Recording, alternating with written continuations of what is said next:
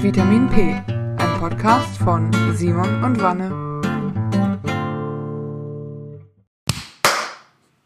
Na, Folge Anyway. 32. Osteredition. Hi zusammen. Wir sind nach einer wöchigen Pause wieder zurück mit einer vollgepackten Folge, voll mit Themen oh ja. und Oh ja. die beste Nachricht gleich am Anfang, keins ist Corona. Kein einziges der Themen heute. Ja. Ähm, ich kann es auch echt nicht mehr hören. Ja, deswegen also, also Freunde, wenn ihr keine Lust auf Corona mehr habt, Vitamin P ist die Adresse. Ähm, wir beginnen auch direkt mit äh, Fanpost. Wir haben Fanpost bekommen äh, vom lieben Sebastian, der uns eine Kaffeemühle empfohlen hat, nachdem wir viel über qualitative Hausmittel gesprochen haben. Ähm, ich dachte, ich erwähne das heute. Ich selber trinke keinen Kaffee, also deswegen kann ich es nicht äh, beurteilen. Ich nehme an so eine Kaffeemühle, damit malt man dann diese Bohnen zu diesem Pulver und dann kann man Genau. mit so einer Siebträgermaschine ne, entsprechend da. Nee, weil das schüttelt den Kopf. Äh, also, ja, also klar, der Prozess von Bohne zu Pulver funktioniert durch die Kaffeemühle. Aber diese Kaffeemühlen haben halt eine gewisse Komplexität. Da, deshalb, weil du ja unterschiedlich fein das malen musst für verschiedene Anwendungen. Ich meine, Espresso-Pulver ist sehr, sehr fein, größere Oberfläche, kürzerer Kontakt mit Wasser, kürzere Brühzeit. Filterkaffee ist gröber, Cold Brew ist noch gröber. Man sieht schon, ich blamiere mich nur in diesem Ding. Auf jeden Alles Fall. gut. Was ist das empfohlene Produkt? Es ist die OneZ Presso JX Pro, heißt die. Ja, also sehr fortgeschrittener Name auf jeden Fall schon mal. Ähm, ist so eine silberne, ähm, ich würde sagen Stahl, ja, sieht stark nach Stahl aus, äh, CNC gefräste äh, Kaffeemühle. Sieht puppelig klein aus. Äh, Sebastian hat aber gewogen, wiegt auch so 780 Gramm, also ist schon ein massives Stückchen. Ähm, ja, und einfach eine Empfehlung von, von ihm, meinte, wirkt unkaputtbar. Ja, ich meine, das Bild, ich weiß nicht genau, wie lange er sie hat, aber sieht so aus, als hält die wirklich ewig. Vielen Dank für die Empfehlung ähm, und schickt uns auch gerne äh, weitere Vorschläge. Was sind so eure äh, unkaputtbaren Gegenstände, die ihr besitzt?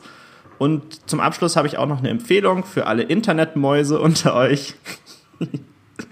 äh, ähm, es gibt auch einen Subreddit, das nennt sich äh, Buy It for Life. Äh, da werden auch permanent so Produkte gepostet. Also, wenn, wenn euch das Thema interessiert, äh, schaut da gerne mal rein. Ja, ich kann da abschließend nur sagen, ich finde, es gibt so viele Produkte, die sollten einfach nicht mehr kaputt gehen. Ähm, und das ist, das ist das Hauptding. Ja. Wo, wir gerade vom Fanpost sprechen, ich habe keine, keine Fanpost digital bekommen, sondern weil ich gerade bei meinen Eltern bin äh, und hier so in unserer Haupthörerschaft rumhängt, habe ich viele der Themen von heute aus Gesprächen von heute früh beim Frühstück oder von gestern genommen. Äh, ja, und äh, natürlich alles sehr ostergeprägt, weil ich wegen Ostern hier bin. Okay, weiter geht's. Gut, dann Simon, wir. willst du mit deinem ersten Thema anfangen? Ey, es brodelt schon in mir und es ist nicht das Curry, das ich gerade gegessen habe. Und zwar, es geht um E-Mobilität in Deutschland. Ähm, E-Mobilität ist, denke ich, mittlerweile allen so ungefähr bekannt. Man denkt vermutlich an diese Leihroller, ja, mit der App schnell so einen Roller fahren, die dann überall rumstehen, rumliegen, ja, mehr als stehen, äh, machen viele die, also ich denke, allen in Großstädten kennen das, aber auch jetzt würde ich sagen, in mittelgroßen Städten sind die auch angekommen, die Anbieter. Ja, diese bunten, bunten Roller, ähm, das ist den meisten ein Thema oder meisten ein Begriff. Weil es, denke ich, vielen kein Begriff ist, ist, wie es eigentlich dazu gekommen ist äh, und was es da eigentlich für Implikationen alles gibt äh, bei der E-Mobilität. Denn, wie könnte es anders sein natürlich, ist in Deutschland das nicht so einfach mit den ähm, sogenannten Elektro-Kleinfahrzeugen, äh, heißen sie. Äh, kurze, kurze Sache äh, zu Elektro-Kleinfahrzeugen, über die wir, oder Elektro-Kleinstfahrzeuge, zu denen wir heute sprechen. Ähm, das inkludiert nicht äh, sowas wie diese äh, E-Bikes oder fairerweise eigentlich Pedal, E-Pedelecs äh, genannten Geräte. Also die sind nochmal separat. Da werde ich mich auch gleich noch drüber aufregen, aber das ist ein, das ist ein anderes Thema. Ähm, also die sind nicht davon betroffen. Ja, das ist nochmal eine separate äh, Kategorie in dem Sinne, weil du halt mit Okay. elektrischer Unterstützung antrittst. Also, was sind denn dann Elektrokleinstfahrzeuge? Ja, das ist gar nicht so einfach. Also, Elektrokleinstfahrzeuge sind in der Elektrokleinstfahrzeuge-Verordnung, kurz EKV, äh, geregelt. Ähm, die ist. ja, das, ist. Ja, ich meine das natürlich. Fängt Jetzt, schon wieder, das fängt schon wieder so an, Entschuldigung, ne, aber das fängt schon wieder so bürokratisch Deutsch an, dass Da- ich da- mich wieder nicht wundere, warum Politik und Verwaltung oft zusammen studiert werden müssen, um da durchzublicken. Du, du wirst dich sicherlich auch gleich freuen, was so ein paar äh, Dinge sind. Also, die haben eine bauartbedingte Höchstgeschwindigkeit von nicht weniger als 6 Kilometern pro Stunde. Das sind übrigens äh, Sachen, die langsamer fahren als 6 Kilometer pro Stunde. Das kann man übrigens immer fahren, auch auf dem Gehweg, falls das jemand mal interessiert. Ähm, also, so im Schneckentempo könntet ihr alles fahren auf dem Gehweg. Im Prinzip. Und nicht mehr als 20 Kilometer pro Stunde. So. Das klingt jetzt erstmal ziemlich einfach. Äh, die folgende Merkmale aufweisen. Und da kommen wir nämlich jetzt auch schon zum Thema.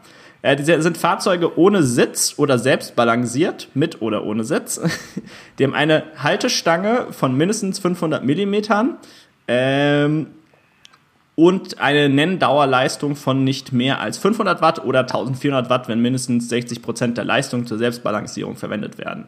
Ihr fragt euch sicher, warum ist es so verdammt kompliziert, was da drin steht. Die kurze Antwort ist Segway. Ein Segway nutzt äh, Strom zur Balancierung äh, und ein Segway hat mehr als 500 Watt und ein Segway hat eine gute Lobby. Ich weiß es nicht, ja. Deswegen ähm, ist, es, ist er damit drinne. So, interessant Aber ich noch. brauche also eine Lenkstange auf jeden Fall. Das ist ja das, was, was die Richtig, meinen, eine Lenk- oder Haltestange und die muss mindestens 500 Millimeter lang, also 50 Zentimeter lang sein. Und deswegen kommen wir jetzt zu diesem Thema und falls ihr euch schon immer gefragt habt, warum sehen eigentlich alle Roller gleich aus und sind nur anders bepinselt, ähm, das ist der Grund. Ja, die Verordnung ist ziemlich strikt und ihr habt es ja, denke ich, auch jetzt schon gesehen, mit dieser Verordnung sind aktuell nur bestimmte Sorten von Rollern erlaubt. Ja, also du, du kannst nicht diese Dinger, die man vielleicht auch schon im Internet mal gesehen hat, diese One-Wheels, ja, dieses eine Fahrzeug oder auch elektrische Skateboards, äh, die dürfen nicht gefahren werden. Die erfüllen halt eben nicht. Aber da gibt es doch, da gibt es doch Grauzonen, oder? Weil ich hatte einen Arbeitskollegen, der hatte quasi einen Segway nur ohne Stange, mit dem der durch die Gegend geäumelt ist. Das ist eine sehr gute Frage. Das Segway ohne Stange kann ich auch nicht beurteilen immer, äh, was jetzt genau damit der Fall ist. Ähm, ist eine, also ist eine sehr gute Frage. Vielleicht gibt es da noch entsprechende Ausnahmen. Vielleicht ist es dann kein Elektro-Kleinstfahrzeug. Vielleicht fährt das nominal unter 6 km/h. Oder, und da kommen wir jetzt zum schlimmen Sachen, oder dein äh, Arbeitskollege hat leider regelmäßig Straftaten begangen. Denn ihr habt, Aber da war ein Kennzeichen dran. denn ihr habt richtig gehört, das ist eine Straftat. Ja, also es ist keine Ordnungswidrigkeit mit dem zu fahren, eine Straftat, beziehungsweise sogar mehrere Straftaten sind es gleichzeitig. Ja. Äh, konkret äh, ist es meistens ähm, zwei Sachen. Äh, das eine ist, ähm, äh, wie heißt es denn so schön, Fahren ohne Fahrerlaubnis, weil das ist nämlich ein Genehmigungspflicht, ja, das ist ja keine, keine lustige Sache auch, ne? Das ist nämlich ein genehmigungspflichtiges Verkehrsmittel ähm, und das muss entsprechend auch äh, genehmigt werden. Ja, wie der Name genehmigungspflichtig schon sagt und es ist es halt nicht. Ähm, Aber Fahren ohne Fahrerlaubnis, ist das dasselbe wie wenn ich, als, also, als würde ich ohne Führerschein fahren? Oder ist das, wenn was an meinem Auto nicht mehr vom- vom TÜV genehmigt ist? Dass das Fahrzeug nicht zugelassen ist? Ich würde sagen beides. Also es ist sowohl das Fahrzeug nicht zugelassen, als auch äh, darfst du das nicht führen äh, als Fahrzeug. So, Boy. und dazu ist es noch ein Verstoß gegen das Pflichtversicherungsgesetz, denn jetzt kommen wir zum, zu einem anderen Aspekt, der auch sehr interessant ist. Äh, Im Gegensatz zu Pedelecs-E-Bikes, ja, im Volksmund E-Bikes genannt, äh, sind nämlich Elektro-Kleinstfahrzeuge versicherungspflichtig, separat versicherungspflichtig und müssen auch ein Nummernschild haben. Das seht ihr auch, wenn ihr ganz genau hinguckt, ist auf diesen Rollern so ein ja, paar Quadratzentimeter großes äh, Nummernschild Ja. hinten drauf. So ein ganz kleines, aber das ist mit drauf und das braucht man damit auch, um, das, um den führen zu dürfen. Und da- das bekommst du, wenn du quasi eine Versicherung abschließt. Also du kannst, ne, viele Versicherungen bieten das an. Dann kannst du quasi deinen äh, dein Roller äh, versichern lassen und dann kriegst du diese Plakette dann gleich mitgeschickt zum hinten aufkleben. Ja. Aber ist doch eigentlich schwachsinnig, oder nicht? Weil. Also nach welchem Kriterium wird denn entschieden? Ist es. Also entweder sagst du, Fahrräder müssen generell nicht. Und deshalb ist das E-Bike damit drunter? Oder du sagst, aber warum muss dann das andere genehmigt werden? Ich muss meine Inline-Skates ja auch nicht anmelden oder mein normales Skateboard nicht anmelden. Wenn dann das ja. Argument ist, weil es elektrisch unterstützt ist und weil die Höchstgeschwindigkeit eine andere ist, dann müssten die E-Bikes da sehr wohl mit rein eigentlich. Also es ist halt mm, äh, sehr inkonsistent. Das steht hier irgendwo. Ich, ich will jetzt nicht alles komplett durchlesen. Äh, E-Bikes sind äh, ausgenommen. E-Bikes sind keine Elektro-Kleinstfahrzeuge. Ähm, Wahrscheinlich, weil die doch ein bisschen schwerer größer sind oder so.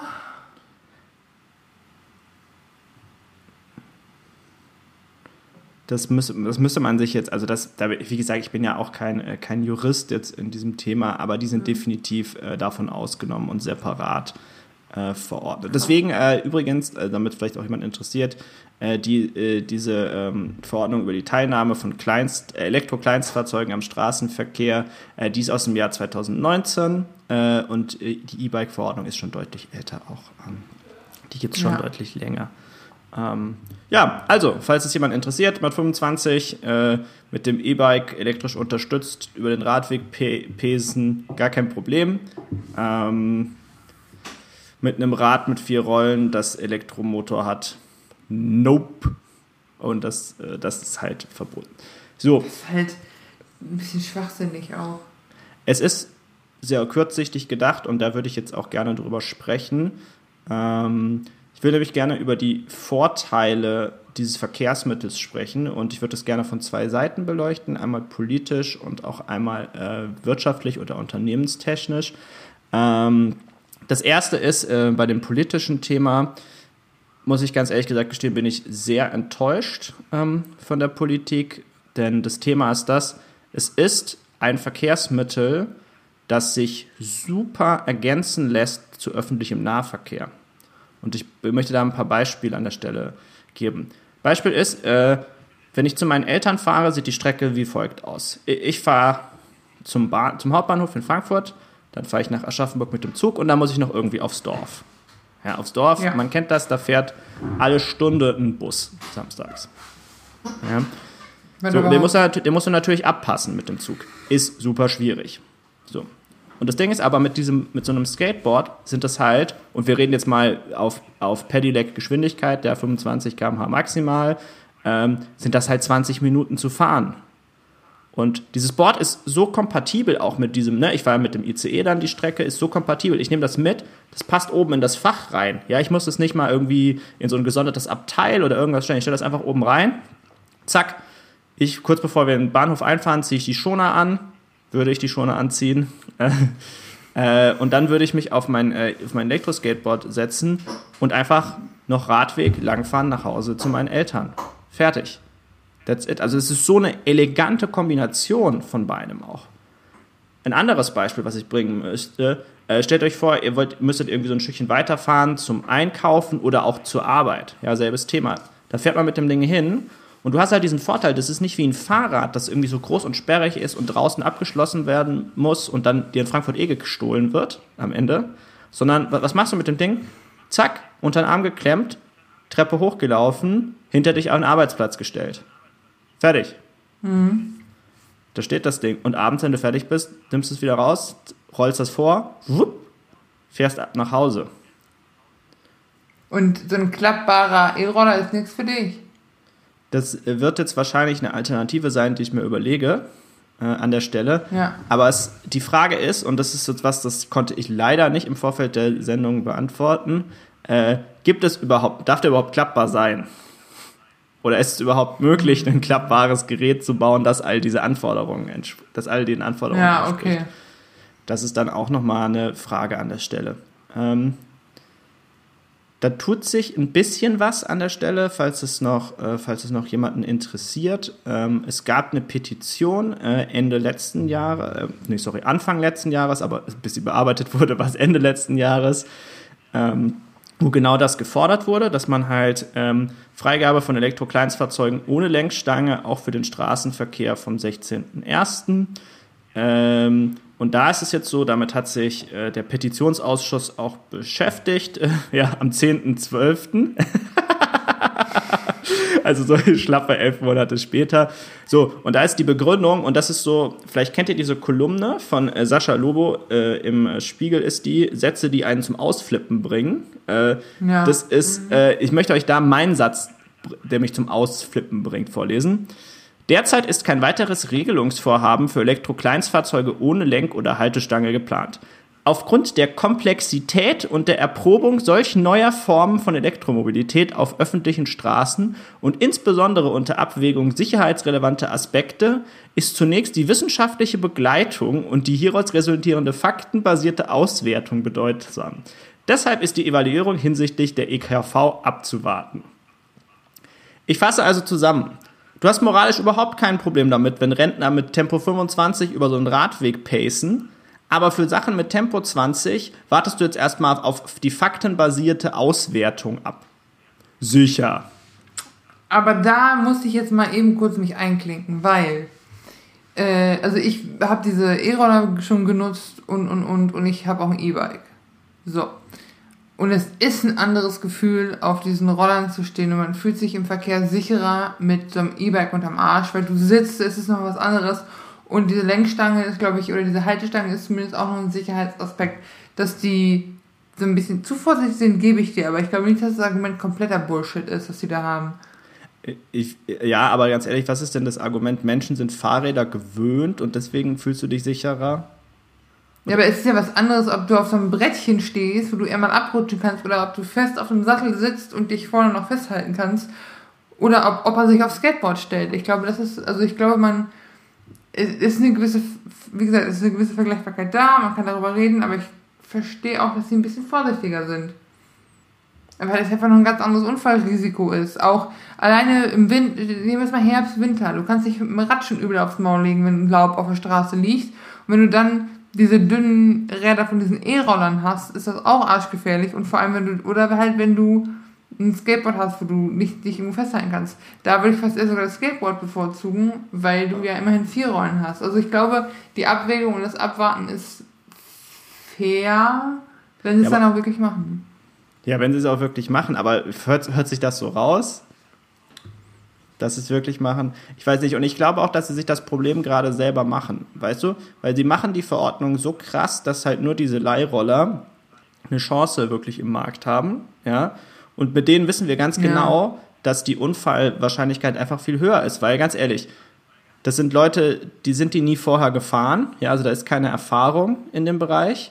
Äh, du hast die Gefahr, dass die vielleicht nicht mehr richtig gepflegt sind, die Geräte, ne, weil du weißt ja nicht, wie die Person vor dir auch damit gefahren ist. Äh, Niemand trägt Schutzkleidung? Nie, keine Schutzkleidung, nicht mal einen Helm, ha, haben die ja. Ja. Ähm, ähm, und, und das ist jetzt das vierte, wie viele Leute fahren denn unverantwortlich damit, weil ihnen das Gerät nicht gehört? Ne? Also ne, diese klassische risikoreichere Fahrweise äh, des Ganzen. Oder sogar noch so richtig unverantwortlich fahren die Dinger besoffen, weil sie es lustig finden.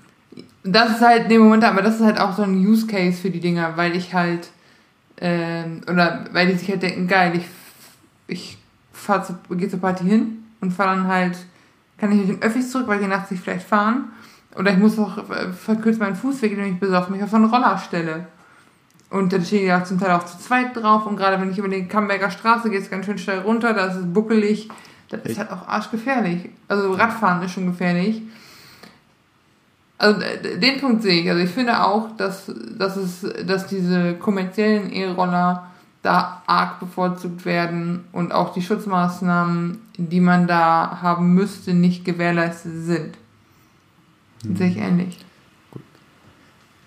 Ich würde noch auf den letzten äh, Punkt eingehen, was mich auch sehr wurmt, ist äh, die mangelnde äh, Bereitschaft von Unternehmen, von etablierten Unternehmen. Ähm, welche Unternehmen meine ich da konkret? Ich meine die, die man ähm, im Umgangssprachlich äh, Autobauer noch nennt. Ja, BMW, Audi, Daimler, Mercedes und so weiter. Denn wenn wir genau hingucken, die bezeichnen sich selber ja nicht mal als Autounternehmen, sondern die sind Mobilitätsunternehmen. Ja, weil Mobilität ist die Zukunft, nicht das Auto. Ja. ja. Ist ja, ich denke, ich denke einigen äh, Mission Vision Leuten, denen geht da jetzt gerade richtig einer ab, wenn die so an Mobilität denken. Wir machen Mobilität, wir machen nicht mehr Autos, es ist nur Autos, wir sind nicht mehr so mhm. limitiert.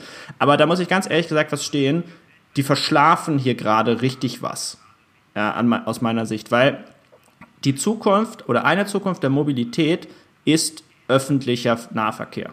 Das ist einfach in Städten vollkommen normal und das ist ja, it's here to stay, BMW, ob du willst oder nicht. ja, Busse und gerade U- und Straßenbahnen bleiben. Das heißt, eine Möglichkeit, sich doch in diesem neuen Markt zu etablieren, ist doch Konzepte zu entwickeln, die da so drumherum fungieren. Ja, die sich mit eben öffentlichen Nahverkehr kombinieren lassen.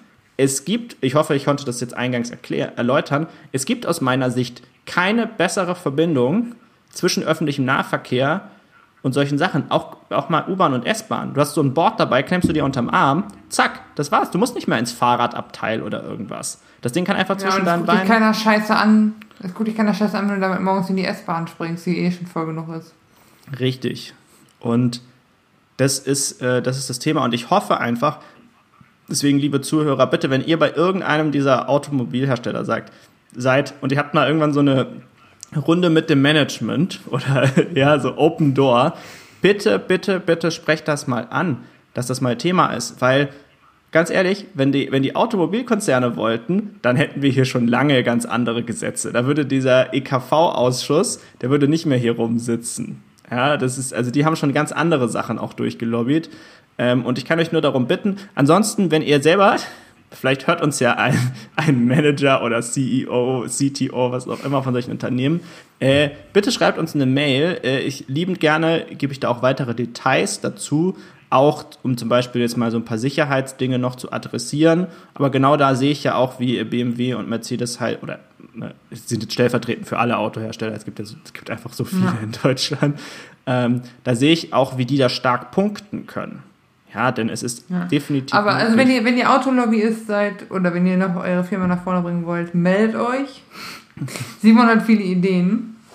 Ähm, ich würde jetzt aber ehrlich gesagt mal aufs Feedback warten und aufs nächste Thema switchen wollen. Ich habe noch eine Kleinigkeit, da bin ich auch vollständig voll Was könnt ihr als Privat noch äh, Person noch tun? Ja, dem ganzen. Äh, es gibt einen äh, Bundesverband Elektro-Kleinstfahrzeuge e.V. In Deutschland. Den findet ihr unter electricempire.de. Verlinken wir natürlich auch noch unten in den Shownotes. Da könntet ihr für 8 Euro- 48 Euro im Jahr Mitglied werden. Und das ist eben genau das. Das ist ein ich glaube, man kann schon sagen, Lobbyverband für Elektrokleinstfahrzeuge über entsprechend Mitgliederbeiträge ähm, ver, ähm, Es, ist, finanziert. es ist nicht zwingend ein Lobbyverband, aber ja.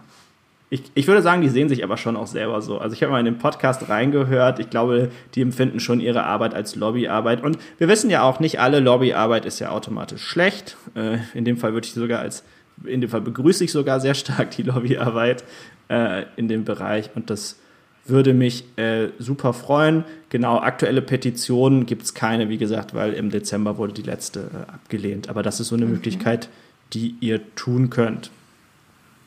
Supi. Dann äh, übernehme ich jetzt mal das Thema und zwar ein sehr, äh, sehr, sehr ernstes Thema tatsächlich. Ähm, und wir haben gesagt, wir reden heute nicht über Corona, aber Corona hat dieses Thema, ich sag mal, ein bisschen ähm, hervorgebracht. Und zwar geht es um Joko und Klaas, die, äh, ich muss kurz ausholen, die haben eine Show, die heißt Joko und Klaas gegen Pro7 wo sie quasi gegen ProSieben spielen oder gegen Vertreter von ProSieben, um sich manchmal eine Viertelstunde Sendezeit zu erspielen. Also die kriegen dann von 20 Uhr bis Viertel nach 8 Sendezeit und können dann senden, was sie wollen.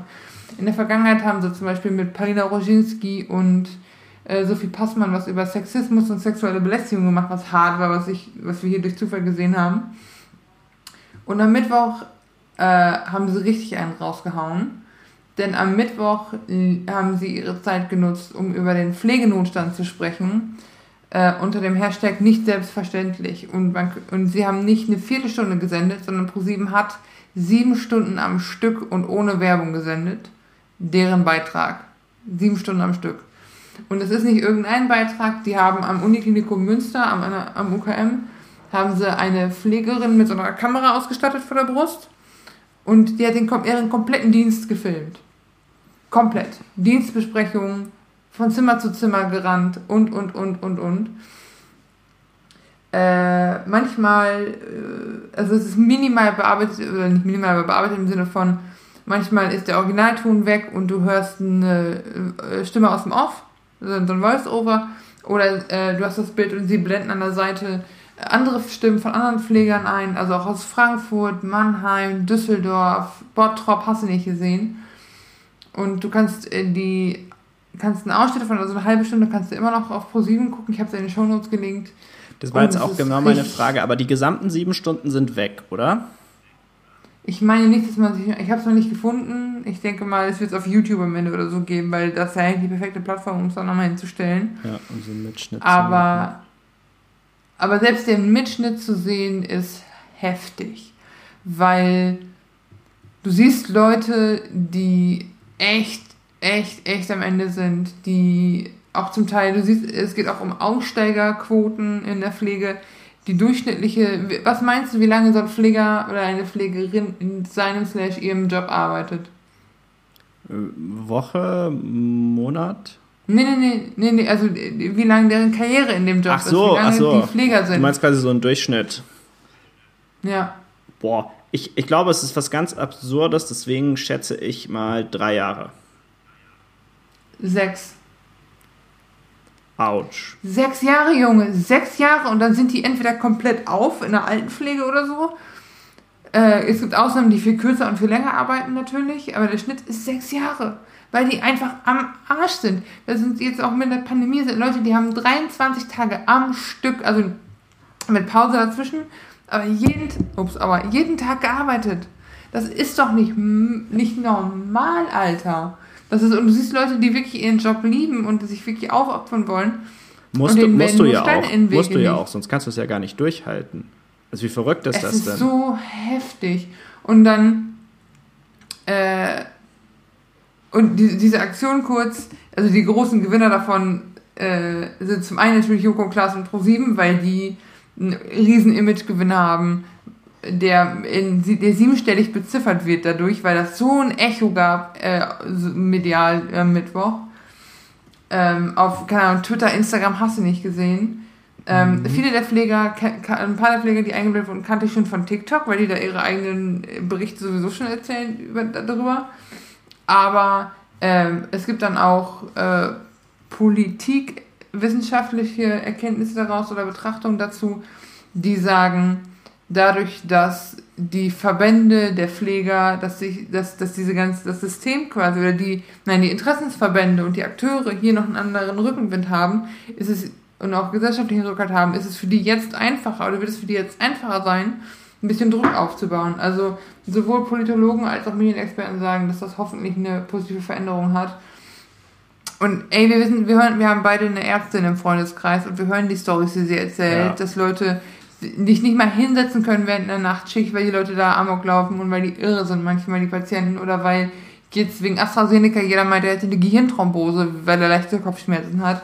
Also es ist wirklich heftig und ich ich habe noch keine Petition gefunden, noch nichts, wo man sich irgendwie also man von bürgerlicher Seite beteiligen kann, aber es ist so, so heftig einfach. Und auch vom ProSieben dann der Move zu sagen, wir machen nicht 15 Minuten, sondern einfach sieben Stunden am Stück. Das ist ja. Also, ähm, ich guck mal ganz kurz.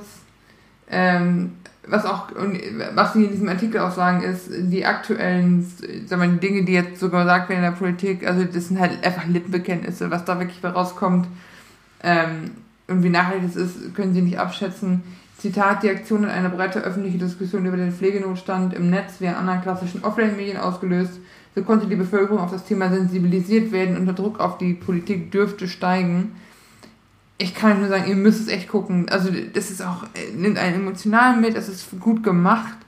Du siehst auch, dass, dass man denkt immer, Pfleger sind so die Hiwis von den Ärzten, aber du merkst in dieser Dienstbesprechung, merkst du auch, was da für, für Wissen hinter ist und was das, weißt du, es wird dir nochmal bewusst, was das für eine Verantwortung ist und, und, und. Und im Ernst, wir, machen, wir nehmen das alle nicht so ernst, aber irgendwann wir uns treffen. Ich war letztes Jahr im Krankenhaus für eine Woche und du siehst ja kaum Ärzte, das ist hauptsächlich Pfleger. Das sind die, mit denen du ähm, als Patient am meisten zu tun hast. Wenn du alt bist, willst du von Leuten gepflegt werden, die ihren Job gut machen und die den gerne machen. Ja, die müssen dafür dann aber auch fair bezahlt werden. Ja, beziehungsweise, aber kurz, kurz ich habe eine kurze Frage dazu. Geht es denn in dem Film auch um Bezahlung oder geht es eigentlich um Stunden in erster Linie? Oder beides? Ich glaube, es geht einfach um äh, Arbeitsbedingungen generell. Arbeitsbedingungen. Das, was ich gesehen habe. Geld ist da natürlich ein Faktor. Äh, aber äh, wir wissen es auch von, von, von, der, von der Ärztin aus dem Freundeskreis, was das für Arbeitsbedingungen zum Teil sind, was für Stunden das sind, Überstunden. Es ist halt, du kannst halt nicht sagen, okay, wir doppeln jetzt den Lohn von allen, das hat halt auch direkt Auswirkungen auf unser, oder das hängt auch mit unserem Gesundheitssystem zusammen und der, vor allem der Gesundheitsreform von 2009, die quasi den Ärzteverbänden so ein bisschen die Macht genommen hat und mehr Macht in die Kassen gelegt hat und alles ein bisschen kompetitiver gemacht hat, private versus gesetzliche Krankenkasse und und und. Also wir reden hier wirklich von einem Problem im kompletten Gesundheitssystem. Und das ist das merkst du halt jetzt vor allem innerhalb der Pandemie mhm. und das mhm. merkst du vor allem an den Leuten, die daran arbeiten und die quasi jeden Tag sich den Arsch aufreißen dafür. Und das ist schon ja, es wird eine ziemliche Hausnummer. Es wird halt auch nicht einfacher. Es ist ja auch, ähm, wie, wie sagt das immer unser Gesundheitsminister so schön, das war jetzt auch alles sehr überraschend. Ähm, da kann man sich ungefähr vorstellen, wie das wohl in Krankenhäusern abläuft. Ne, also so, ja. ich, ich stelle mir das wirklich so vor und gerne schreibt uns da auch eine Mail zu, wie es wirklich ist. Aber wenn ich mal raten sollte, wie das ist, ist es so, du machst vor Corona deinen normalen Job. Der ist schon super anstrengend, wie wir alle wissen. Ja? Und dann kommt jemand und sagt so, ja, hier ist jetzt nochmal so die doppelte Menge an kranker Menschen, ähm, konnte aber keiner vorhersehen. Äh, guckt mal, was er draus macht. So stelle ich mir das ungefähr vor. Ja, und die Krankenhäuser haben ja auch einfach äh, zum Teil einfach nicht die Mittel, weil die halt, weil die halt nicht, äh, weil die lukrativ sein müssen im, im schlimmsten Fall. Und, und, und das ist halt. Boah, können wir da kurz drüber sprechen? Das, ich glaube, das ist auch so was. Da will ich kurz was sagen. Wer denkt, dass Krankenhäuser ja. von Ärzten geführt werden, der lebt noch irgendwie äh, ja. im, 19, äh, im, im, 20. Jahrhundert. Ähm, man kann Krankenhausmanagement mittlerweile studieren. Ja, das ist also ein vorgelebter Studentensatz. Das ist so ein bisschen BWL mit ja, ein bisschen Fachjargon noch dazwischen. Ähm, ja. Es ist absolut krank, ja, was sich, da, was sich da mittlerweile abspielt äh, an der Stelle. Und Jetzt, ihr wisst ja schon, wie BWLer bei euch im Unternehmen, Unternehmen agieren, ja? So, äh, oder so Manager, die nur BWL gemacht haben ihr, ihr Leben lang. Ja? Jetzt stellt euch mal vor, wie das ist in einer Situation, wo du einen ganz anderen Druck hast, weil diese Person, die ist zwar scheiße, ja, aber wenn du auch scheiße baust, stirbt jemand oder wird jemand nachhaltig verletzt. Ja, das ist ja nicht so, ist ja, ja. nicht so, wenn wir uns aufregen dafür, dass irgendeine Software zwei Wochen später oder vier Wochen später rauskommt. Ja, das ist, äh, da stirbt wirklich jemand im schlimmsten Fall. Und jetzt überlegt euch mal, und das muss ich ganz ehrlich auch sagen, wir als Gesellschaft müssen uns die Frage stellen, ob wir wollen, dass solche Menschen Krankenhäuser führen. Das, genau, das sind zwei, zwei, zwei Dinge dazu. Das eine ist, die Erkenntnis, dass die Krankenhäuser nicht von den Ärzten geführt werden, ist äh, in Deutschland äh, das ist verstärkt worden durch die Gesundheitsreform 2009. Aber es ist international auch nichts Neues. Guck dir, ich weiß nicht, ob, du, ob dir Scrubs was sagt, diese Ärzte-Serie, Anfang der 2000er. Ja, also sag mir was, habe ich aber nie geguckt. Ich bin damit aufgewachsen, mein Vater kann die bis heute mitsprechen. Aber selbst da war schon der Running Gag, wir versuchen ihr Leben zu retten und die knausern an allen Ecken. Also weißt du, das ist halt auch nichts Neues. Und ich glaube, das ist in Deutschland halt noch amerikanischer und noch äh, halt einfach in die Richtung so ein bisschen abgedrückt noch krasser geworden. Und in dem Beitrag, in diesem sieben Stunden Beitrag sagen sie auch, wir können nicht streiken. Also wenn ich finde, ich bin scheiße bezahlt, meine Arbeitsbedingungen sind kacke, dann suche ich mir einen neuen Job oder eine neue Stelle. Und wenn das generell in der Branche so ist, dann streike ich. Aber wenn die streiken, dann gehen da Leute bei drauf. Ja. Und das ist halt nochmal ein anderes Level. Und die Solidarität, äh, die Leute, Solidarität funktioniert halt oft so, dass du nur solidarisch bist mit Dingen, die du verstehst und die du direkt nachvollziehen kannst. Wenn es hier im Dorf Solidarität für Handwerker gibt, weil mein Vater, mein Onkel die ersten, das sind beide gelernte Handwerker, die das, weil, weil du es kennst und weil das, das, das ist, was du, wo du dich identifizieren kannst. Aber wir sind irgendwann alle auf Pflege angewiesen und gute Pflege ist nicht selbstverständlich. Selbstverständlich. die sind einfach, die, die, die sind nicht einfach nur da, sondern die reißen sich wirklich den Arsch auf. Und die können sich auch nichts davon kaufen, wenn man sich einmal am Tag auf den Balkon stellt und klatscht. Das ist wirklich einfach zynisch ein bisschen. Also. Wobei, das hat auch aufgehört, oder? Also ich höre keinen mehr klatschen um neun. Ja. Ist wahrscheinlich dann auch zu anstrengend Nee, für die Menschen. Du jeden. so, ja. Ja, aber ganz im Ernst, du kommst mit deiner 18-Stunden-Schicht nach Hause und dann steht irgendein so ein Pansen in Höchst, in Frankfurt Höchst, auf seiner Terrasse. Du kriegst doch das Kotzen, das ist doch nicht normal. Ja, vor allem, weil du dir, Ja, weil, also weil du so- dir denkst, so, ihr könnt was, ihr könnt mehr machen, ja, nämlich Mhm. äh, spenden ähm, oder solche, oder diese Themen, ne, oder Petitionen unterschreiben ähm, oder Parteien wählen, die sich dafür einsetzen, ähm, als zu klatschen. Ja, absolut. Also ich muss mal sagen, das Gesundheitswesen bundesweit und vor allem in NRW ist in CDU-Hand. Ich will nicht sagen, wer ein bisschen mit dran schuld ist und ich will nicht sagen, welche Koalition 2019 bei uns die Gesundheitswende eingeführt hat, aber es war so ein bisschen schwarz-gelb, ehrlich gesagt. Also, Überlegt Ne? euch. Ähm, bitte, bitte. Und wir, wir können da wieder auf unser Lieblingsland zurückgucken, wie es nämlich ist, wenn alles kommerzialisiert ist. Äh, also unser Lieblingsland Amerika, äh, für alle neuen Zu Ja. Zuhörer. Dort ist nämlich einfach alles äh, geldrelevant und da ist es dann eigentlich ganz simpel. Äh, die wälzen das einfach in vielfachen äh, um auf Kunden. Ja, also die haben halt den Luxus, dass ja, äh, entweder wir entfernen ihnen den Blinddarm oder sie sterben halt. Ähm, wie wär's denn mit 180.000 für die OP? Ja.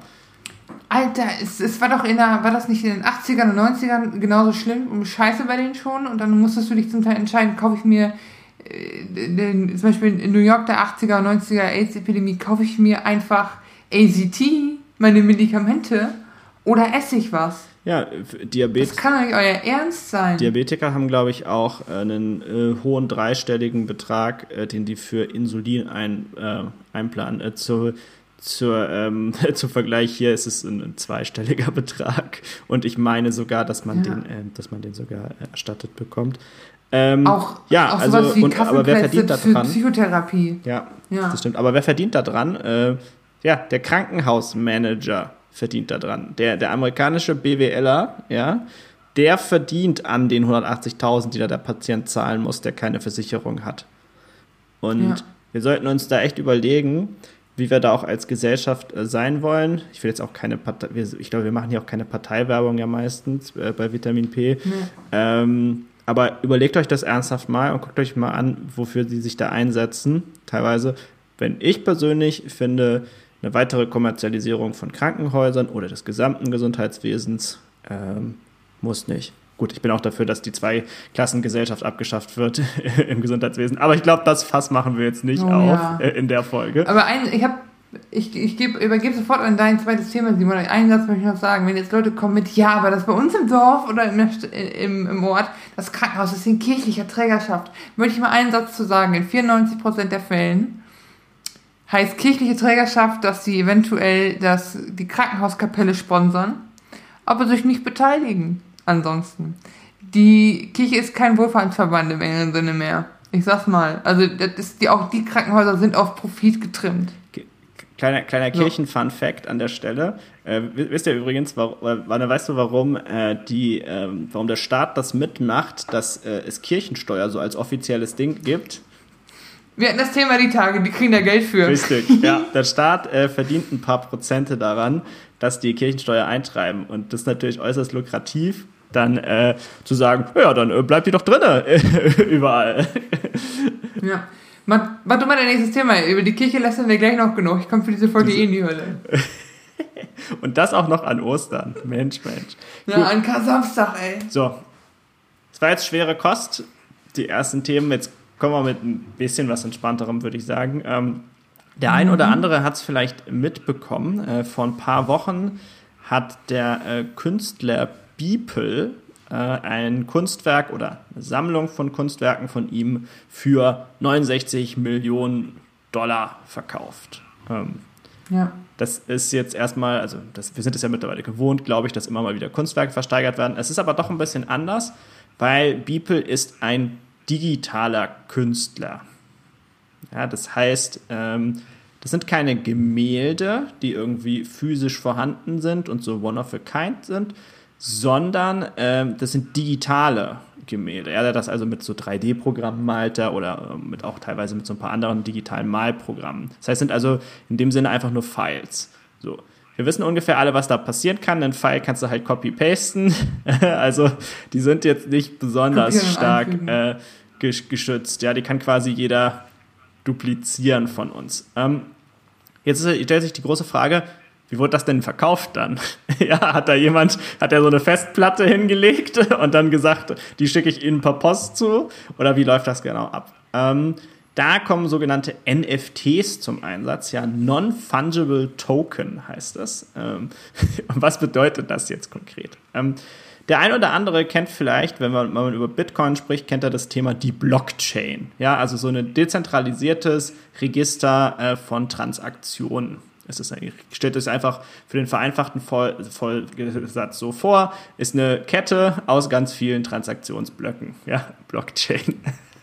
Wie der Name schon Also ein Transaktionsblock beschreibt dann zum Beispiel Erna überweist 6 Bitcoin an Timo. Timo überweist ja an Simon. Also quasi, da können Besitzverhältnisse und Transaktionsverhältnisse äh, dokumentiert werden. Das ist dezentral, das heißt, es liegt nicht bei einer Bank, sondern das liegt bei allen, alle haben eine Kopie von diesen Blöcken und von, dieser, von diesem Verlauf quasi bei sich auf dem Rechner. Ja.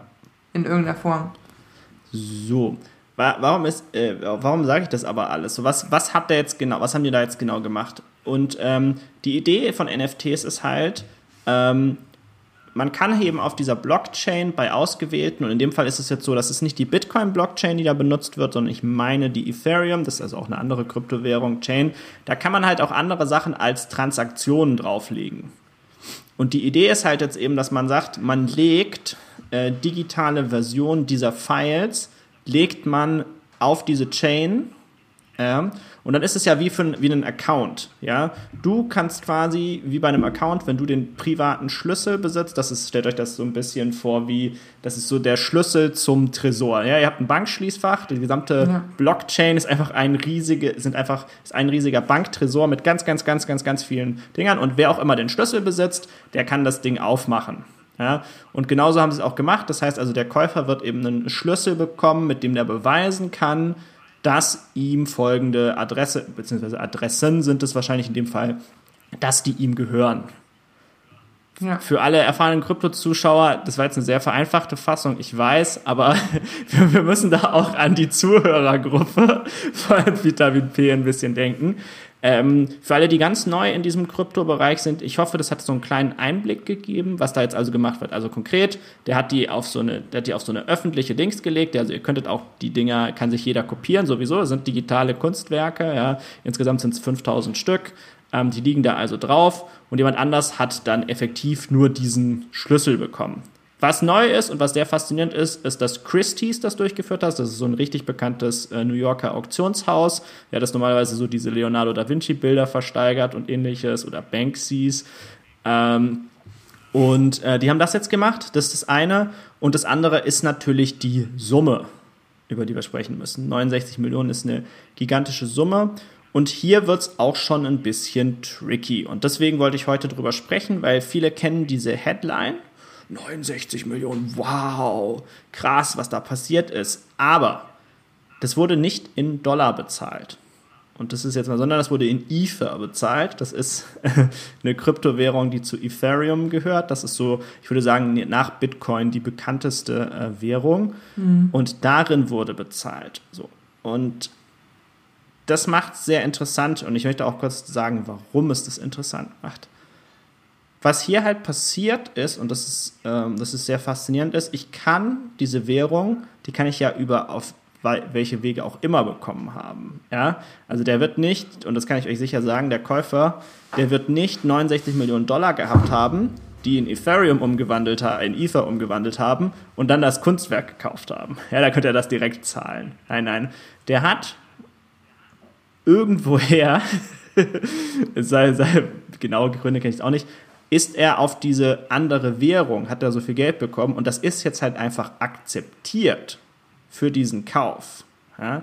Interessanterweise auch für Kunst, bei dem man ja sagt, dem Ganzen liegt kein Materialwert direkt zugrunde. Ne? Er hat ja nicht äh, einen riesen Block Gold gekauft oder so, bei dem man doch auch von einem Materialwert sprechen kann. Aber dasselbe gilt ja für die Währung an sich auch. Er hat ja, also die, die Bitcoins werden ja klassisch gemeint, Ether kann er ja also quasi sonst woher haben. Kann er, ich weiß nicht, ob man Ether auch meinen kann selber, wie das funktioniert, aber du bist ja nicht an dieses Ether gekommen, weil du irgendwas wie Siemens umgewandelt hast, verkauft hast, sonst was, sondern. Zumindest nicht kurzfristig. Oder zumindest ist es sehr unwahrscheinlich ja. äh, für diesen Fall.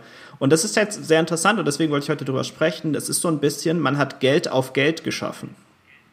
Ja, also fiktives, virtuelles Geld äh, wurde da geschaffen und damit wurde jetzt in dem Fall virtuelles Gut gekauft. Ähm, es ja. ist aber natürlich sehr wahrscheinlich, dass auch ähm, andere Dinge damit verkauft äh, werden könnten. Ja, und wir sehen das ja auch schon bei, bei Tesla, dem Autohersteller, dass man auch Bit, dass man jetzt auch mit Bitcoins seinen Tesla bezahlen kann. Ähm, was super faszinierend und auch super komplex ist. Wir werden dazu wahrscheinlich noch mal eine, ich werde dazu noch mal eine Sonderfolge machen, sicherlich, ja, in der Sektion Finanzen mit Simon. Aber ich wollte das heute das mal so ein bisschen in den Vordergrund einfach rücken, weil es absolut surreal ist, zumindest für mich, was da gerade passiert.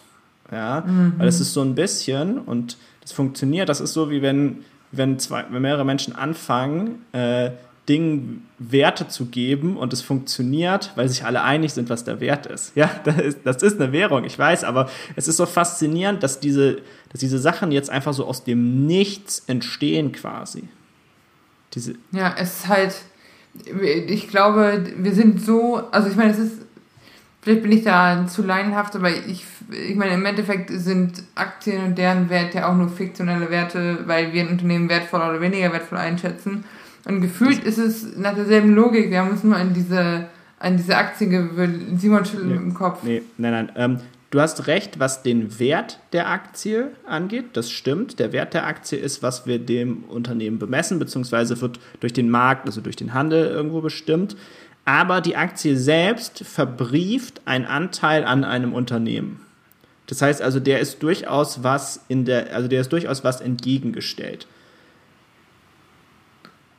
Ja, okay, genau. Mit, mit, genug Aktien hast du ja auch Mitspracherecht dann. Wenn du, eine gewisse Macht genau, wenn du, wenn du Aktien hast mit ja. Mitspracherecht, genau. Also es gibt natürlich auch Aktien ohne Mitspracherecht, äh, aber selbst mit denen gehört dir ein Teil des Unternehmens. Ja, und das ist mhm. das Wichtige. Richtig, der Preis, und das sehen wir ja auch bei der GameStop-Aktie, über die wir neulich diskutiert haben, der Preis der Aktie, der kann furchtbar willkürlich sein und ist tatsächlich der Wert, den wir dem Ganzen geben aber zumindest steht da noch mal ein bisschen was anderes dahinter an der Stelle. Ähm ja, ich, ich wollte einfach mal drüber, ich wollte halt einfach mal drüber plaudern, ja, weil mich das, weil mich das doch sehr interessiert. Ähm Kurz noch, was, äh, was einige gefragt haben oder was auch im Freundeskreis diskutiert wurde, ist, was wird jetzt eigentlich aus diesen digitalen Dingern? Was macht man? Bildern. Was macht man damit? Ähm, grundsätzlich ist es so, der Käufer, wenn ich das richtig verstehe, arbeitet aktuell generell ähm, daran, der will sich quasi so, der will quasi so eine virtuelle Welt bauen, ja, ähm, mhm. es ist noch, glaube ich, nicht sicher, ob das so Augmented Reality ist, oder nee, ist auch nicht Augmented, aber so Virtual Reality ist, wo alle so eine Brille haben und laufen durch so eine virtuelle Dings, oder ob das eher nur so am Rechner ist. Und eine Idee ist natürlich, ähm, zu sagen, hey, äh, ich gehe jetzt hin und ähm, ich mache da eine Ausstellung.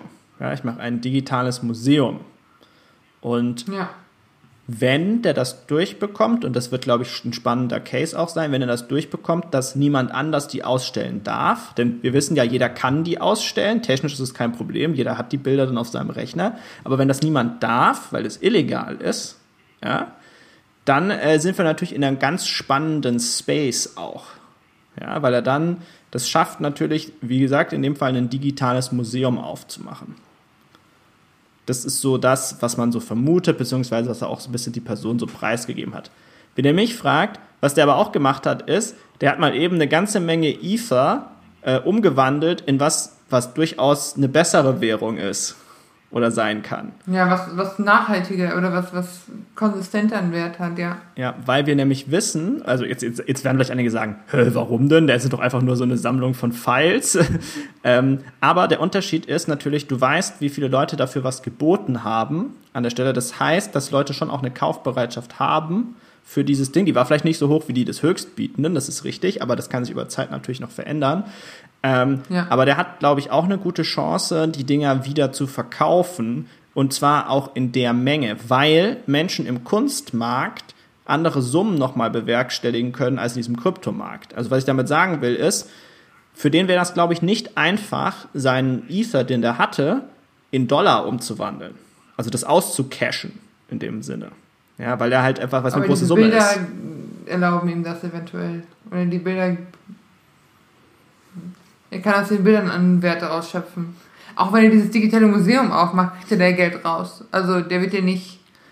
Richtig. Ne? Also die, die Bilder sind eher kapitalisierbar als der Ether, den er hatte. Ja. Ist zumindest meine Vermutung auf so, auf so Umwegen, beziehungsweise es wirkt zumindest diversifizierend in jedem Fall. Weil er wird ja, ja. er wird ja noch, also wenn du 69 Millionen äh, Ether ausgeben kannst, dann wirst du ja nicht 70 Millionen nur besitzen in Ether, also 69 Millionen Dollar in Ether hast, dann hast du ja wahrscheinlich mehr na, dann hast du noch viel mehr Geld, weil, mhm.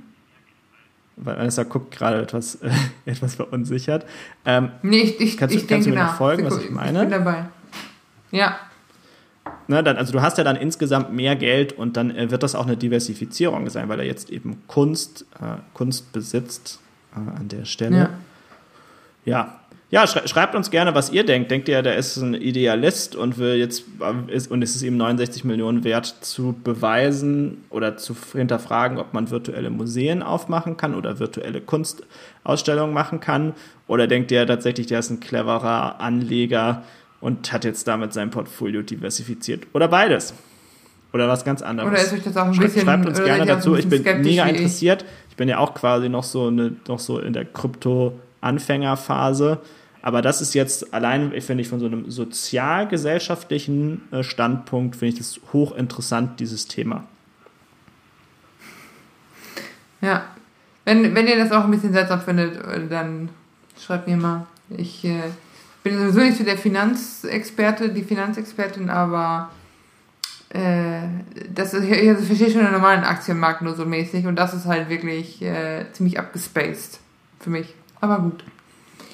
Wo wir über abgespacede Dinge reden, die, die für manche Leute keinen Sinn ergeben. Lasst uns über Religion sprechen.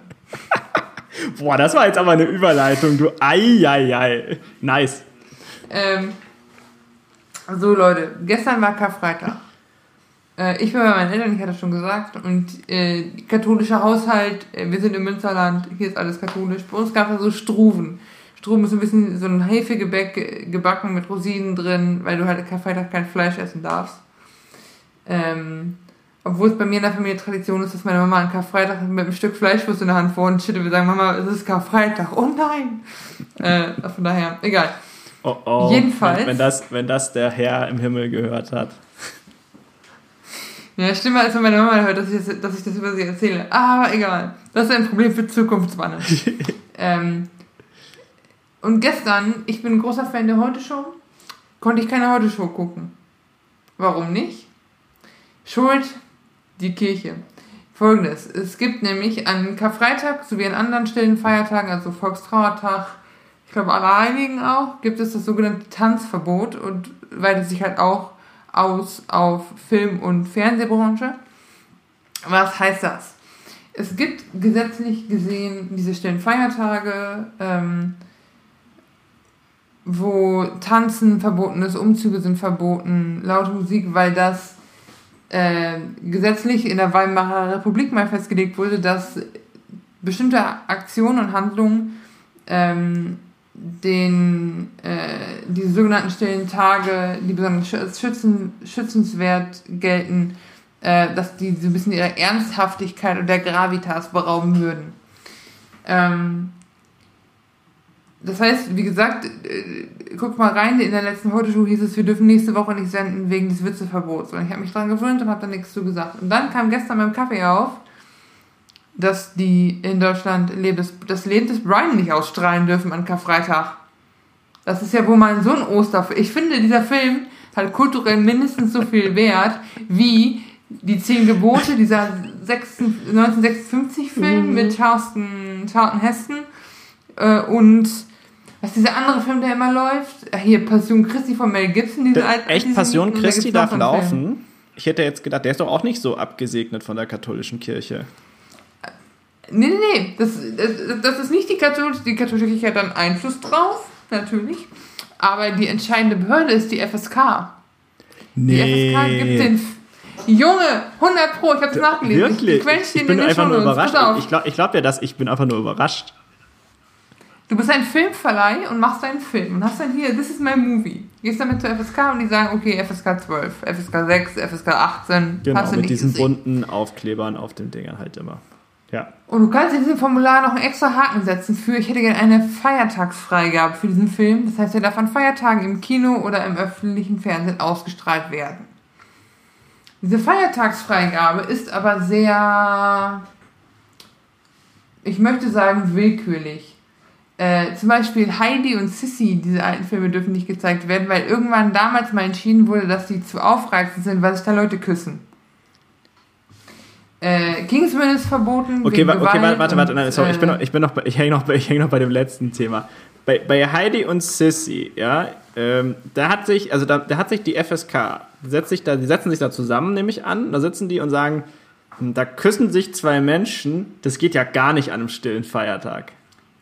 Die Liste ist in den 70ern und 80ern entstanden. Das sind noch ganz andere. Meine, meine Eltern sind auch so aufgezogen worden. Also es ist halt, weißt du, was ich meine? Die Kirche ist hier indirekt. Die Kirche gibt so, eine, so einen Wertekasten vor und die Leute, die das entscheiden, sind, haben diese Werte noch mitbekommen. Äh, und, und, und. Also du darfst halt, es gibt auf dieser Liste äh, die Liste von Filmen, die nicht gezeigt werden, steigt jedes Jahr. Witzigerweise, Antichrist von Lars von Trier hat eine Freigabe bekommen. Kingsman 2 nicht. Also es ist wirklich, als würden die würfeln. Und Lindes Brian darf auch nicht gezeigt werden. Da glaube ich halt einfach, weil sie sich ein bisschen über Kirche und Religion lustig machen und weil der Herr, also den Karfreitag für die Atheisten, die hier anwesend sind, ähm, ja, aber gedenkt man halt Jesu Kreuzigung und Jesu Tod und am Ende hängen die halt bei Life of Brian da und jeder nur ein Kreuz. Also die, ich weiß. Look on. Also es könnten religiöse Gefühle verletzt werden. Das fuckt mich so hart ab. Das ist, das ist ja wirklich. Wir sind ein säkularisiertes okay, Land. Und, und, die, und die Heute-Show, äh, was macht die? Ich, ich verstehe es noch nicht so ganz, ehrlich gesagt. Also, weil man Witze die, macht? Die, die Heute-Show ist halt vom, genau, also generell sehr, das ist halt, die Regel der Öffentlich-Rechtlichen ist, hey, wenn will ich, äh, also, okay, da muss ich, da muss ich mal kurz drüber schwenken, weil das ist noch was anderes. Dieses FSK-Ding ist das eine und das andere ist das Tanzverbot. Das Tanzverbot heißt keine Halloween-Partys an Allerheiligen, weil du halt, das ist auch ein schneller Feiertag und es geht halt darum, dass äh, auch auf Bundeslandebene festgelegt ist, wann keine Feiern erlaubt sind, keine Partys auch privat nicht erlaubt sind, ähm, um halt die anderen Leute in ihrer Religionsausübung in ihren stillen Feiertagen nicht zu stören. Das heißt, wenn ich jetzt Karfreitag am Trauern bin, weil Jesus gestorben ist, darf mein Nachbar keine Rave-Party feiern über mir. Das ist die Grundidee. Und jetzt ist beim ZDF und den Öffentlich-Rechtlichen ist die Logik dann auch, die Leute könnten sich durch Comedy-Sendungen gestört fühlen, weil das unangebracht ist. Wir trauern ja heute. Hm. Das ist genau wie in manchen Ländern kein Alkohol verkauft werden darf, ja. weil der Großteil des Landes kein Alkohol trinkt darf aus religiösen Gründen. Es ist Rücksichtnahme auf religiöse Gefühle, die eigentlich so übertrieben ist in einem Staat, der nicht. Wir sind kein Gottesstaat, Leute. Also, wenn du keine Witze hören willst an Karfreitag, dann hör dir keine Witze an. Dann guck das halt nicht, aber lass mich meine Heute-Show gucken und lass mich Lebens Brian gucken. Krass, dass sie sich da auch nicht gegen auflehnen. Ja, aber weißt du, die, die Clubs zum Beispiel, die Batschi müssen, die Batsch Cup müssen sich dran halten. Also wir dürften zum Beispiel an Karfreitag können wir nicht in die Batsch Cup zum Feiern. Zum einen ich nicht, weil ich hier sein muss. Ich habe hier Anwesenheitspflicht. Aber, äh, Alter, was ja, ist das aber, denn? Ja, aber gerade so, ja, ich, ich verstehe das. Ich verstehe das als so, als so, als so klein, äh, Kleinunternehmer oder, also Kleinunternehmer ist die Quatsch, jetzt auch nicht, aber als so, als so mittelgroßes Unternehmen äh, kann ich das gut verstehen. Aber gerade sowas wie die Heute-Show, also die haben doch, sie sind doch, die wird da nicht abgesägt. Also ich fände das, ich fände das mal lustig, aber vielleicht äh, kommt das im nächsten Joko und Klaas äh, dann auf, dass sie da einfach mal vier Stunden Witze senden. Ähm, ja, aber du darfst halt, also ruhigere Sachen sind erlaubt. Du darfst in den Zoo, äh, also zumindest, also da auch wieder auf Bundeslandebene, ich kann jetzt nur von, von Karfreitag sprechen und nur von NRW, aber äh, Karfreitag bis einschließlich Kar-Samstag 6 Uhr früh, also ich bin froh, dass wir danach aufnehmen, keine öffentliche Veranstaltung erlaubt, dazu Märkte, gewerbliche Ausstellungen, Briefmarken, Tauschbörsen, sportliche Veranstaltungen, Pferderennen, Zirkusaufführungen, Volksfeste, tänzerische und artistische Darbietungen, deshalb Tanzverbot, alle Unterhaltungsdarbietungen in Gaststätten und Diskotheken sowie Betrieb von Spielhallen und Wettannahmestellen. Außerdem verbietet NRW als einziges Bundesland alle nicht öffentlichen unterhaltenden Veranstaltungen, das heißt keine Hauspartys. Läuft heute eigentlich. Du, ich muss da ja. an der Stelle mal die obligatorische Frage stellen: Läuft eigentlich Fußball? Warte mal, ich google mal. Ja, ja, Fußball läuft heute. Da, Ey, unfassbar, ne? Die Allmanns und ihr Fußball, das ist unfassbar. Kann ich bitte einfach Monty Python gucken? Und ihr könnt, ihr könnt ja Fußball gucken, aber dann verbietet mir nicht meinen Scheiß. Was ist das denn? König Fußball. Warum überrascht mich das auch ja, wieder nicht? Halt, und dann wundert es mich auch nicht, dass diese alten Schinken aus den 50ern, 60ern jedes Jahr laufen. Äh, ich habe eben schon die Zehn Gebote erwähnt, dann gibt es noch diesen anderen Film äh, mit, auch mit Charles Neston. Äh, ich habe wieder, äh, ich hab wieder verdrängt, wie der heißt. Ähm, und da, und mit Blick auf die Zeit, möchte ich jetzt mal zu meinem Filmtipp überschwenken. Denn ich habe, also ich habe nicht geguckt, ob dieser Film eine Karfreitagsfreigabe hat in Deutschland. ähm, und zwar, aber es ist quasi die zehn Gebote, nur in besser. Äh, der Film heißt äh, im Englischen Prince of Egypt, also der Prinz von Ägypten. Es ist ein DreamWorks-Film von 1998. In den Hauptrollen Val Kilmer, einer der Batman gespielt mal, und äh, Ray Fiennes, Lord Voldemort. Es geht um den Auszug der Israeliten aus Ägypten. Es ist ein Musical von DreamWorks, nicht Disney, es ist DreamWorks. Und die Musik ist von Steven, Steven Schwartz und Hans Zimmer. Und diese Musik, dieses Soundtrack ballert. Ich, ich werde meine Mama überreden, dass sie den heute mit mir guckt. Die deutsche Übersetzung funktioniert gut. Es ist mitreißend. Es ist die alleine. Und wenn ihr sagt, ja, wann ich will den Film nicht gucken, hast du einen Musiktipp? Hört euch den, den zweiten Song auf dem Album. Es ist ähm, Deliver Us und dann äh, The Plagues, also die Plagen, weil als der Pharao die Leute nicht ziehen lassen will, schickt Gott Plagen. Wir kennen die Geschichte brennender Dornbusch, das Meer wird geteilt, alle hauen ab. Die Ägypter saufen ab. Wir kennen das. Dieser Film ist so brutal gut gemacht. Die, der Zeichenstil ist Dreamworks-mäßig und ist nicht so Disney-fied. Es ist super gut gemacht und auch für Agnostiker und Atheisten wie mich ist es aushaltbar. Eieiei, Prince of Egypt. Nee, es aber ging auch vom. Also 8 von 10 Punkte.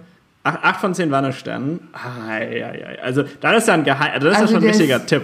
Also das ist. Äh also ich, also ich weiß, dass, dass Hannah der gefallen wird, also eine gemeinsame Freundin von uns. Ich weiß nicht, wie Agnostiker und Musical-Skeptiker diesen Film sehen, aber ich finde die so gut. Ich habe eben, bevor, dieses, bevor wir das äh, angefangen haben aufzunehmen, noch den Soundtrack gehört. Alleine Deliver Us Baller, das ist so Hans Zimmer-mäßig, orchestral, gigantisch und dann mit so kleinen Melodien da drin. Steven Schwartz, der Typ, der auch Wicked geschrieben hat, der für Disney Glöckner von Notre Dame geschrieben hat äh, die Musik zumindest und orchestriert hat. Also es ist der Shit einfach. Ja. Und kann man, aber kann man dann, sorry, jetzt muss ich noch die letzte Frage stellen, dann schließen wir auch, das schließt auch dieses Thema. Aber ich kann mir dann durchaus diesen Film an Karfreitag kaufen. Darf nur nicht. Ich habe ihn heute gekauft. Er darf nicht öffentlich aufgeführt werden. Und ich dürfte, ja. wenn ich zum Beispiel jetzt über Ostern ein Zeltlager mit Messdienern hätte, darf ich darf ich dir diesen Film nicht zeigen, ja. weil ich ihn aufführen würde. Mit Mutter aufs Sofa kann ich ihn gucken. Weil als katholisches Zeltlager sind die ja sowieso mit anderen Dingen beschäftigt als mit Filme gucken. Nicht? Ich hab's mir, ich hab's mir verkniffen. Nee, ich, wollte ich, ich keine Messdiener Ich verkneife mir den nicht. Und äh, in der nächsten Folge, glaube ich, reden wir auch nochmal über die selbsternannte Aufklärung der katholischen Kirche, Schrägstrich des Bistums Alter! Köln. Da, das machen wir nächste Folge. Junge, ich habe da, ey Simon, bereitest du das vor, bereite ich das vor? Ich habe nämlich glaube, noch von meiner alten Schule da noch so viele Beispiele, das fuckt mich so ab. Da, da, Junge. Da kommen wir das nächste Mal zu. So, ja, schaut euch den Film an. Wie gesagt, eine 8 von 10 gibt es sehr selten in diesem Podcast, wie erfahrene Hörer wissen. Ähm, wir wünschen euch wunderschöne Osterfeiertage. Ja. Schönen äh, Dings und äh, ja, war heute viel. Das passiert, wenn wir eine Woche aussetzen. Ihr seht, wir müssen ab sofort einfach immer alle zwei Wochen senden. Das war's ja. von unserer Seite. Macht's gut. Tschö, tschö. Macht's gut. Bye, bye.